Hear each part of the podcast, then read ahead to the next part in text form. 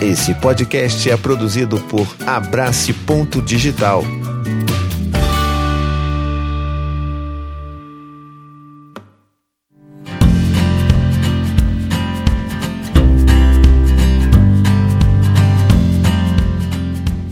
Olá, eu sou o Thiago Queiroz e sejam muito, muito, muito bem-vindos ao Conversas Difíceis, esse quadro especial dentro do meu podcast Paizinho Vírgula que vai ao ar toda quinta-feira alternando com o meu outro quadro que você já deve ter ouvido, que já foi no seu feed aí na quinta-feira passada, que é o Dois Dedos de Prosa, quando eu converso com convidados incríveis, inclusive minha nossa, né? O episódio anterior que eu conversei, troquei ideia com Gregório do Viver, foi de lavar a alma. Foi maravilhoso. Sou muito grato a ele por esse tempinho para ter conversado com a gente de uma forma tão aprofundada sobre as vivências dele na paternidade. Então, se você não viu, já corre lá para ouvir depois. Mas esse daqui é o quadro Conversas Difíceis, onde eu vou receber e-mails, áudios, pedidos, né, sinais de fumaça, não sei, mensagem de pombo correio de pessoas compartilhando suas maiores dores, dificuldades, que a gente tem um pouco mais de compaixão e um pouco mais de acolhimento, de empatia para a situação de todo mundo que se encontra. Às vezes vou puxar, dar um puxão de orelha aqui também, porque eu também não sou de ferro. E eu também tenho um compromisso com né, a minha consciência aqui precisa dormir tranquilinha. Então, a gente às vezes vai puxar umas orelhas aqui, mas de uma forma geral, uma conversa leve, acolhedora sobre os dilemas que a gente vive dentro da nossa parentalidade. Então, espero que você goste. Você já curtiu o meu primeiro quadro? Tenho certeza que você vai curtir esse aqui. Já me ajuda a divulgar também, me marca lá nos stories no Instagram se você vai. Poxa, isso, você não tem noção de como que isso me ajuda a chegar em mais pessoas, em mais ouvintes e ajudar mais pessoas ainda. E esse e-mail aqui eu recebi justamente no momento que eu estava criando a ideia desse quadro, então ele está sendo o primeiro e-mail. Então, muito obrigado você, querido pai, que escreveu para mim. Já adianto que foi um pai que escreveu isso daqui. E eu vou dizer para você aí que a gente precisa ter uma conversa então, para essa conversa acontecer, você tem que mandar também um e-mail para mim. Você pode compartilhar comigo escrevendo para o tiago@paizinho.com ou você pode mandar a mensagem de áudio de 60 segundos para paizinho.com/áudio. O link também vai estar na descrição. Só assuma comigo um combinado aqui, um compromisso de mandar até um minuto. Até um minuto eu toco aqui. Se tiver mais de um minuto, eu não vou tocar. Combinado? Então vamos agora. Chega de Chega de tantas introduções, vamos direto para o nosso e-mail aqui. Boa noite, Tiago, tudo bem? Ele está certo, porque é, é, boa noite. Eu estou gravando aqui bem tarde da noite, porque as crianças já dormiram. Então é assim eu posso me dedicar com mais carinho e mais atenção a vocês. Ah, tá vendo?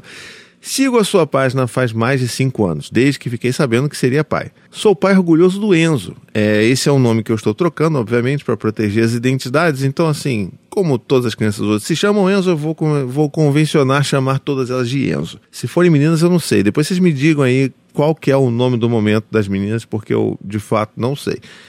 Ele fará cinco anos agora em fevereiro e é a melhor coisa que aconteceu na minha vida.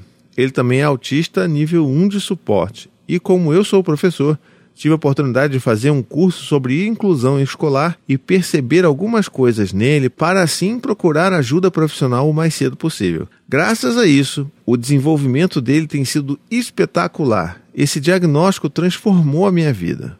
Hoje, trabalho com várias crianças com necessidades específicas e especiais nas escolas onde trabalho. Sinto, inclusive, que ele veio na minha vida para me dar essa missão. Vamos fazer um combinado aqui?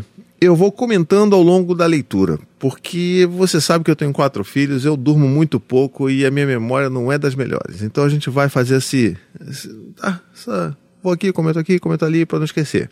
Meu querido, meu querido pai que me escreve, você, poxa, muito obrigado por você ter escrito para mim e acompanhar meu trabalho há tanto tempo e confiar em mim, né, poxa, para escrever essa primeira mensagem e topar que eu lesse essa mensagem num podcast novo que eu estava criando. E para começar, assim, eu acho que uma coisa que soou muito para mim é essa, essa última frase desse seu primeiro parágrafo aqui, que é o sinto que ele veio na minha vida para me dar essa missão. E eu acho que tem, você tem todo o direito de pensar dessa forma, acho que tem muitas pessoas que vão criar essas percepções e narrativas das formas que tornem com que os desafios e as dores de passar por tudo isso sejam mais aceitáveis, vamos dizer assim, né? que sejam mais leves de se lidar, contanto que mesmo assim não sejam exatamente tão leves. Mas eu acho que a gente já hoje tendo tantas pessoas que falam sobre como é criar filhos com autismo, né? Eu acho que a gente precisa lembrar que a gente tem aí alguma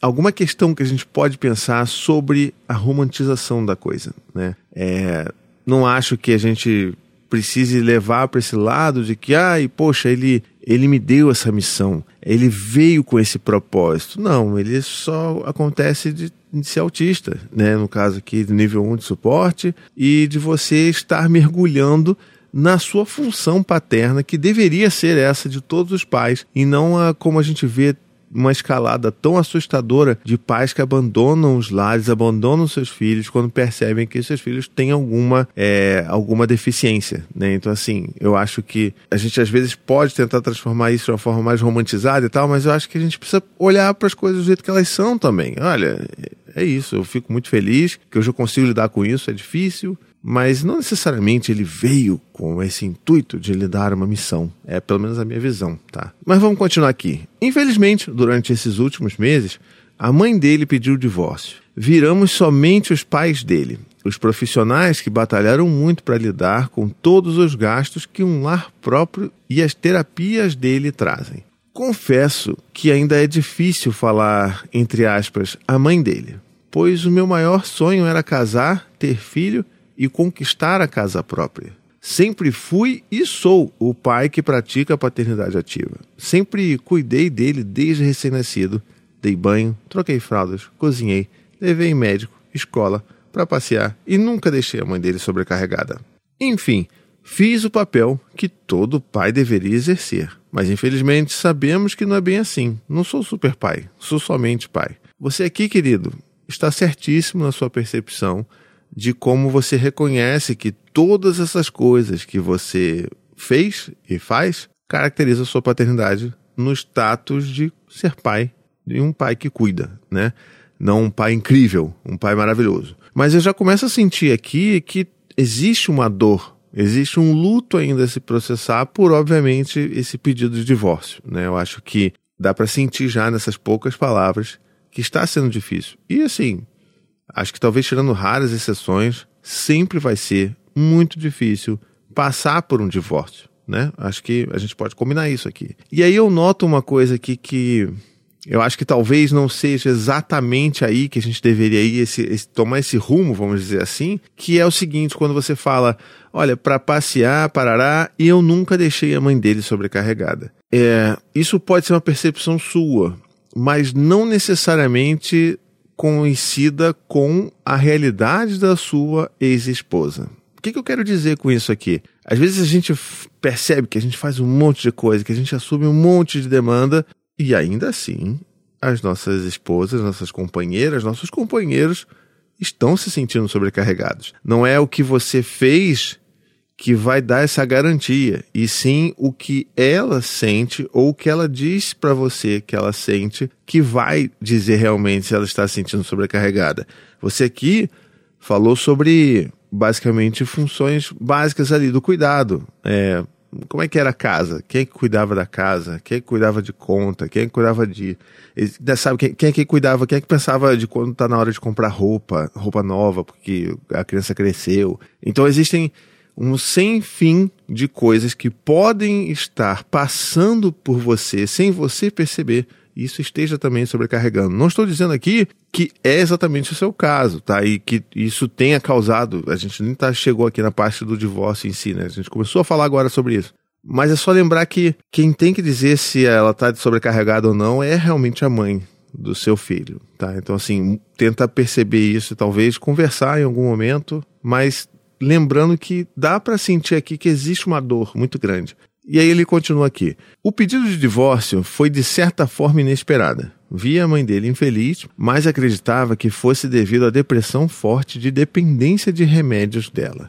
Tentei fazer o melhor para que ela nunca se sentisse infeliz ou sobrecarregada, ao ponto de poupá-la de problemas. Mas a questão mesmo, de acordo com ela, foi que o amor acabou. Bom, deixa eu, deixa eu parar aqui então para comentar, porque acho que esse parágrafo ele traz muita informação, né? É, você não esperava, veio de forma inesperada, ok, é, mas que você de certa forma via né, a sua ex-esposa muito infeliz. e acreditava que fosse devido a essa depressão forte, dependência de remédios e tal. Ou seja, aqui você já faz uma, um julgamento que eu acho que em algum momento talvez essa conexão da conversa de, poxa, eu vejo você tão infeliz, que, que eu posso fazer para contribuir? Sabe, eu acho que às vezes a gente está tão mergulhado nos problemas da vida que a gente esquece de conversar e de perguntar para outra pessoa. Pode ser que não tenha sido o seu caso, mas eu queria muito dizer isso aqui no podcast porque isso acontece demais. Acontece comigo, com a Anne, sabe? Às vezes a gente começa a tirar conclusões achando que a outra pessoa está chateada por alguma coisa ou que ela está infeliz por alguma coisa, quando que não é, quando que é outra coisa. E a gente poderia ter ajudado se a gente tivesse sentado e conversado. Pode parecer até clichê, né? Poxa, senta e conversa, tem uma DR, mas, gente, essa é a melhor forma de se resolver problemas e de se ajudar quem a gente ama. Não tem essa, não tem conversa. É através do diálogo. Então aqui você assume isso daí porque você não diz né, que você confirmou isso com ela, ou que ela já tenha falado isso para você. E por conta dessa sua percepção, você diz: Olha, tentei fazer o melhor, para que ela nunca se sentisse infeliz ou sobrecarregada. Mas aí que tá, meu querido amigo, porque isso não cabe a você. Não é a sua responsabilidade e você não tem esse poder todo de fazer com que alguém não se sinta infeliz, que não se sinta sobrecarregado porque essa infelicidade, essa sobrecarga, ela pode vir de vários lugares, dependendo de você ou não, inclusive. E aí você bota aqui a ponto de poupá-la de problemas. E aqui é uma coisa que às vezes eu já até fiz, inclusive, com a Anne, é, num passado em que, quando eu via que a situação em casa estava muito difícil, um filho, a gente não estava dormindo e tal, às vezes eu começava a não compartilhar outros problemas que eu tinha, por exemplo, no trabalho, ou de preocupação com dinheiro, e eu não trazia para ela como uma forma de poupá-la dessas preocupações, que eu acho que talvez tenha sido a mesma questão dele aqui. Só que quando a gente faz isso, a gente sofre isso sozinho. E isso é muito difícil. E isso vai corroendo a gente por dentro, sabe? A gente vai, inclusive, se distanciando disso. Foi numa dessas conversas há um tempo atrás que eu tive com a Anne, que eu acabei falando algumas coisas que eu não tinha nunca compartilhado com ela, porque eu queria poupá-la. Que ela falou: Poxa, amor, mas você tem que contar isso pra mim. Hum, você não tá me aliviando por não contar essas coisas. A gente tá junto, a gente é parceiro. É, conta, porque você fica aí segurando isso tudo sozinho, numa panelinha de pressão, isso faz mal para você. E isso acaba também reverberando na nossa família. Poxa, conta, não tem problema. E olha, eu vou falar uma coisa, eu passei a contar coisas, sabe, que me deixavam estressados no trabalho, coisas que me deixavam preocupados com a nossa situação enquanto família e tudo mais. E eu vou te falar, compartilhar pode não resolver 100% dos problemas, mas quando a gente divide o peso, divide a preocupação, as coisas ficam mais leves, ficam mesmo. Então, acho que fica um alerta para todo mundo aqui, que estiver ouvindo isso, contem, não tentem poupar ninguém de outras questões. Se você realmente está com alguém e é parceiro, vai, só vai, entendeu? Mas é claro que não é para usar outra pessoa como um depósito de lixo tóxico de todos os problemas da sua vida, né? Vamos ter também um pouco de bom senso, né, minha gente? E aí, que no final dessa fala aqui ele bota assim, né? Ah, mas é, a questão mesmo, de acordo com ela, foi que o amor acabou.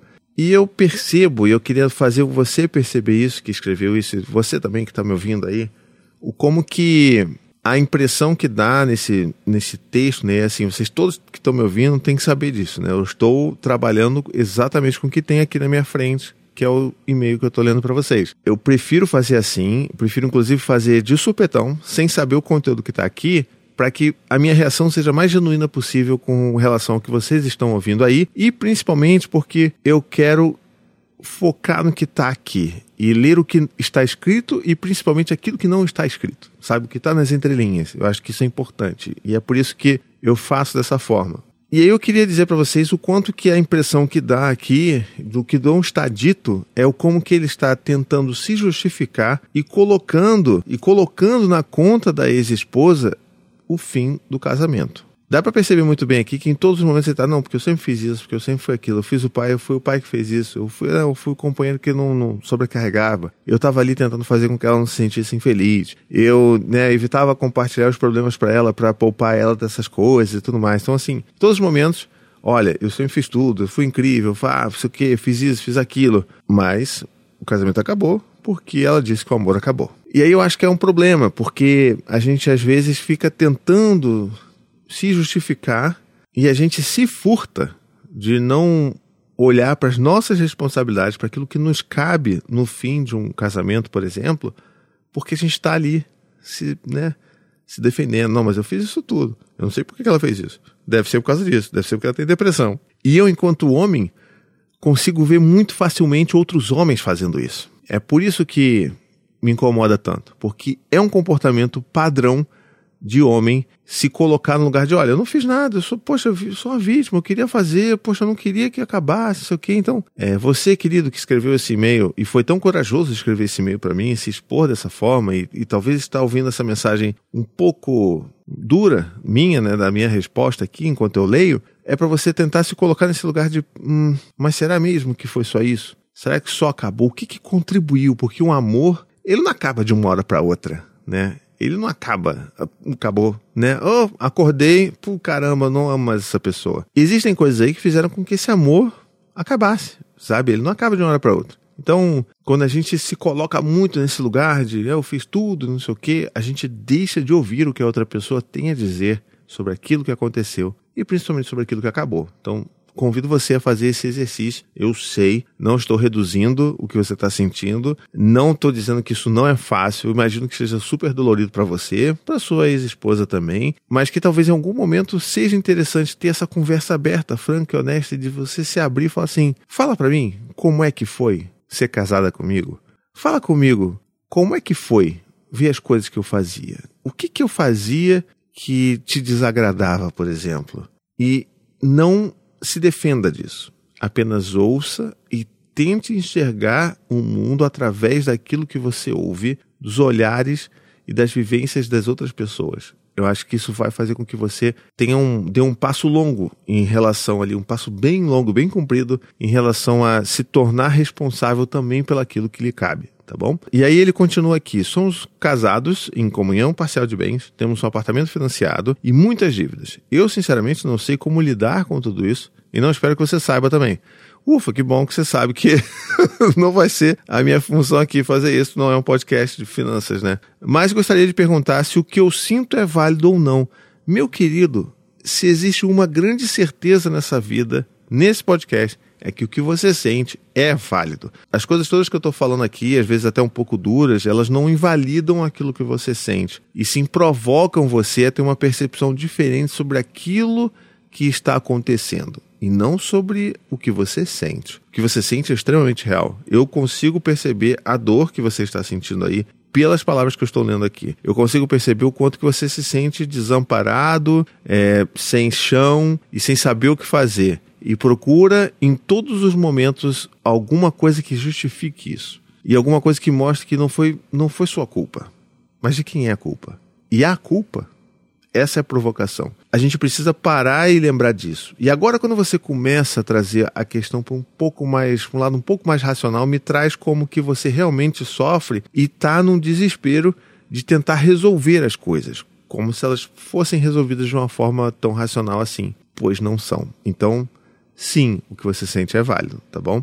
Aí ele continua então: apesar do amor de casal ter acabado, sempre seremos a família do meu filho. Que bom que você percebe isso assim. É assim mesmo. Ele merece que os pais dele sejam felizes, mesmo separados, mas fico triste com a possibilidade disso trazer sofrimentos para ele. Isso é uma outra coisa que normalmente a gente faz, né? A gente projeta um sofrimento nos nossos filhos que na verdade é um sofrimento nosso. E é um medo que a gente tem de falar: eu estou sofrendo porque não seremos mais a família que eu tinha imaginado e que eu tinha desejado lá atrás. Isso é genuíno também, esse sentimento que você está sentindo aí. Mas a gente não precisa projetar isso nos nossos filhos. A gente precisa entender que vai ser um processo. Talvez eles sofram, talvez não. Talvez eles fiquem muito mais felizes de verem a mãe feliz de estar vivendo uma outra vida, o pai feliz de estar vivendo uma outra vida. Talvez eles curtam a ideia de ter duas casas. Né? Então, de ter em algum momento dois pais e duas mães, ou não, né? Mas enfim, eu acho que a gente às vezes se preocupa tanto com um sofrimento projetado dos nossos filhos que a gente esquece de que muitas das vezes continuar mantendo uma situação conflituosa dentro de casa, né, entre um casal, por exemplo, que isso na verdade provoca ainda mais sofrimento para a criança que está vivendo e presenciando aquilo. Não apenas vivendo e presenciando farpas, agressões, violências, quando acontece, não estou falando que é o caso aqui do e-mail, mas percebendo o estado de espírito daqueles pais que não está nos melhores dias, né? A gente, mesmo que, sei lá, vocês nunca tivessem brigado na frente do seu filho, a simples forma de vocês estarem vivendo isso de um jeito angustiado já faz com que eles percebam que tem alguma coisa que não está legal, né? A gente não pode subestimar os nossos filhos, que eles percebem. E aí ele continua então, eu e a mãe dele estamos com alguns pequenos conflitos, como guarda compartilhada e divisão do imóvel. Vamos lá então, que agora o bicho vai começar a pegar, então, se já não estava pegando, né? Já está sendo muito difícil para mim pensar em ficar alguns dias sem ele.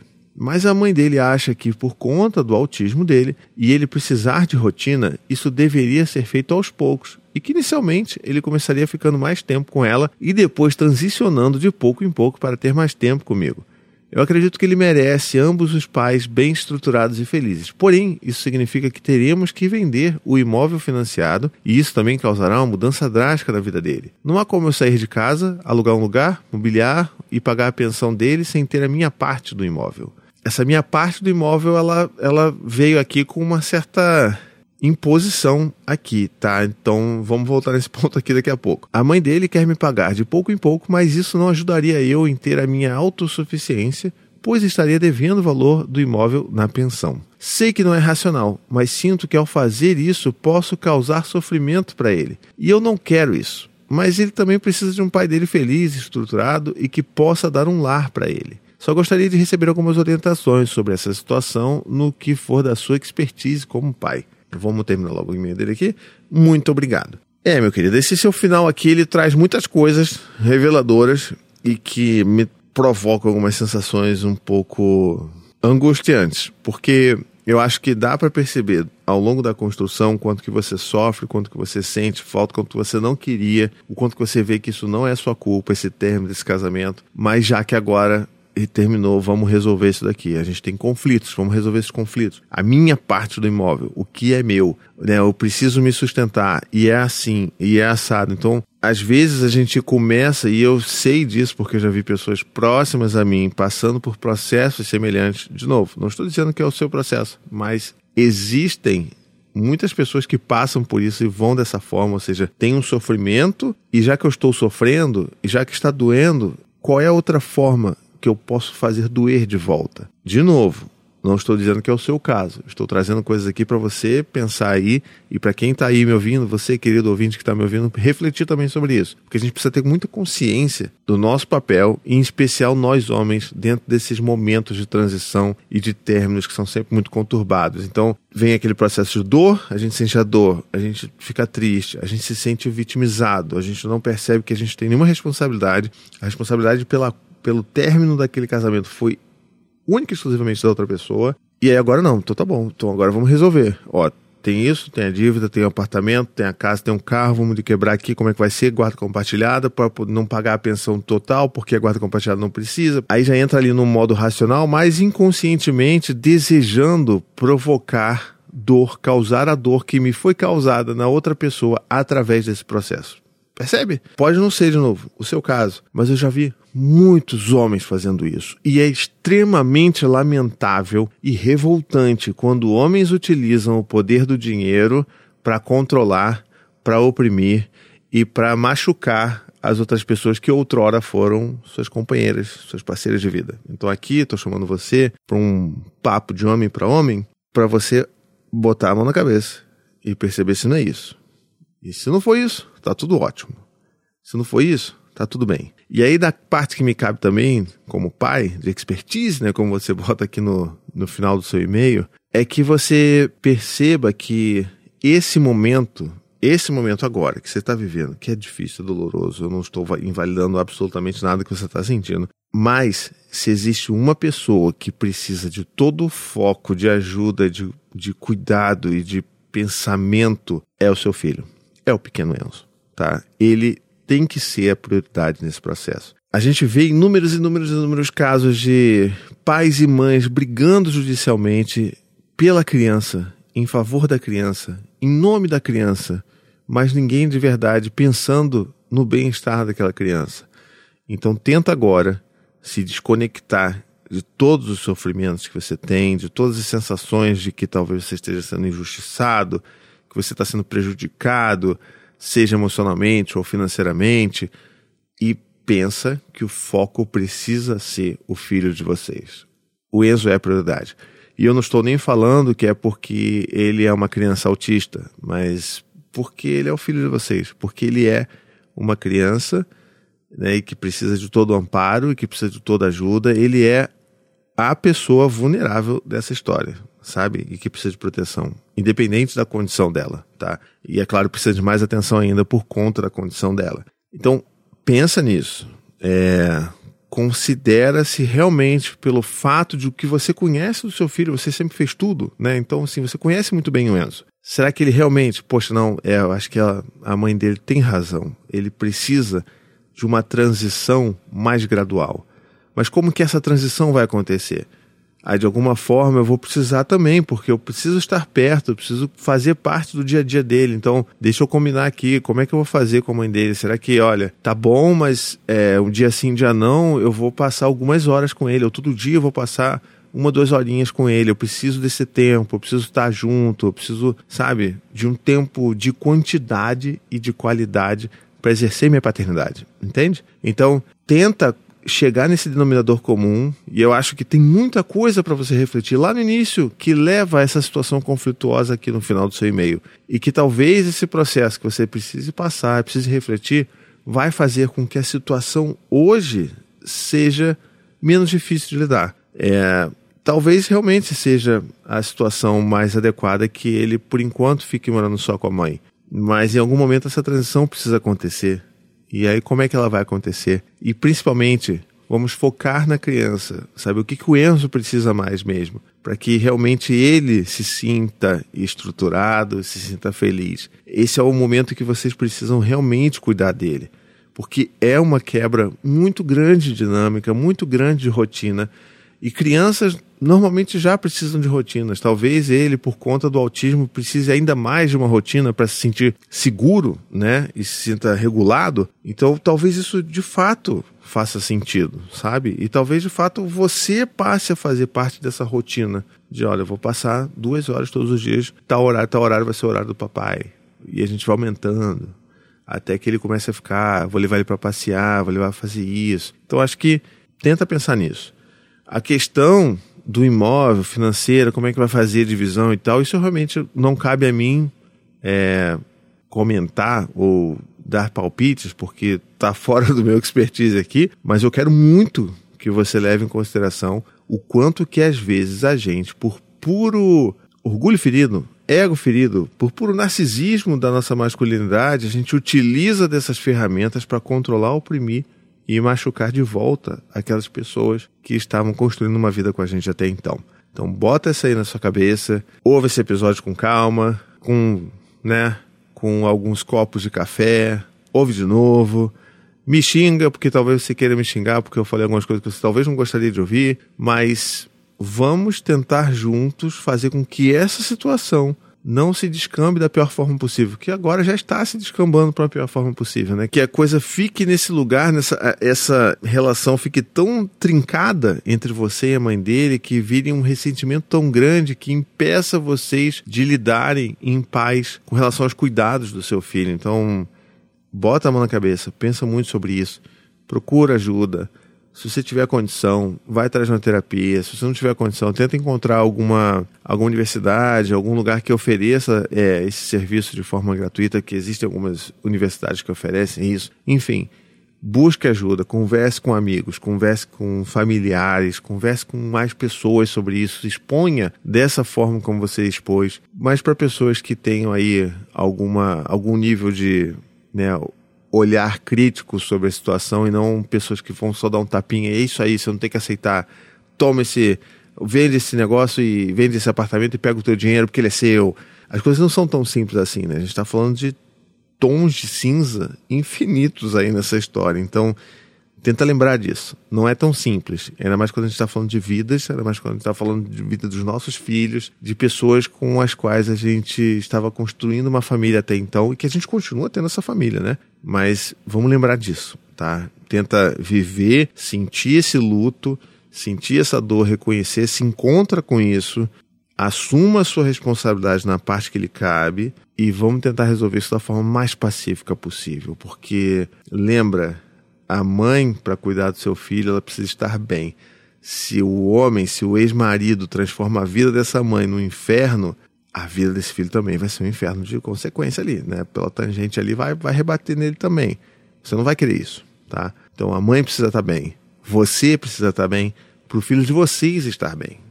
Tá legal? Bom, eu acho que eu falei tudo que eu tinha que falar sobre esse episódio aqui, sobre esse e-mail aqui. É, se você gostou desse quadro aqui, é um quadro que, tá vendo? Eu falei, eu avisei lá no início, com, tá, tá escrito aí no título do episódio. Conversas difíceis. Então, vão ser episódios que a gente vai conversar um pouco mais, às vezes eu vou falar um pouco mais duro, mas sempre vou tentar acolher aqui e reconhecer os sentimentos de todo mundo, beleza? Se você gostou desse, desse quadro aqui, do meu podcast em geral, me ajuda a divulgar meu trabalho por aí, poxa, me marca lá no Instagram, marca nos stories, ó, oh, tô ouvindo isso aqui, que, poxa, que conteúdo legal. Também vai lá no Spotify, por exemplo, e me dá cinco estrelas, isso ajuda a beça também, avalia lá meu podcast. Se você tá ouvindo em outras plataformas que permitam que você possa, né, fazer aquela avaliação ali das cinco estrelas, dá também, porque ajuda a beça, tá bom? Divulga isso aí pelo chat do WhatsApp, por tudo, né? Vamos fazer com que essa conversa, essa reflexão, essas conversas difíceis cheguem a mais ouvidos pelo Brasil e pelo mundo também, né? Porque tem gente que fala português e está morando fora do Brasil. Então você também aí faça a sua parte, tá legal? Vou ficando por aqui. Lembrando que se você quiser mandar sua história, seu, seu pedido de ajuda, você pode me mandar lá no tiago.paizinho.com por e-mail, bonitinho. Não alopra, não manda e-mail muito gigante, não. Esse e-mail assim tá bom, tá? Então, assim, que eu vou comentando aos poucos. Ou se você quiser mandar o seu áudio de até um minuto, esse é nosso combinado, hein? Um minuto. Você pode mandar a mensagem de áudio para paizinho.com barra áudio. E aí sim você lá pode mandar direto o seu áudio para mim, eu vou tocar aqui e a gente vai se acolher, se abraçar e se sacudir para poder sair melhor das coisas de onde a gente chegou. Um beijo, gente.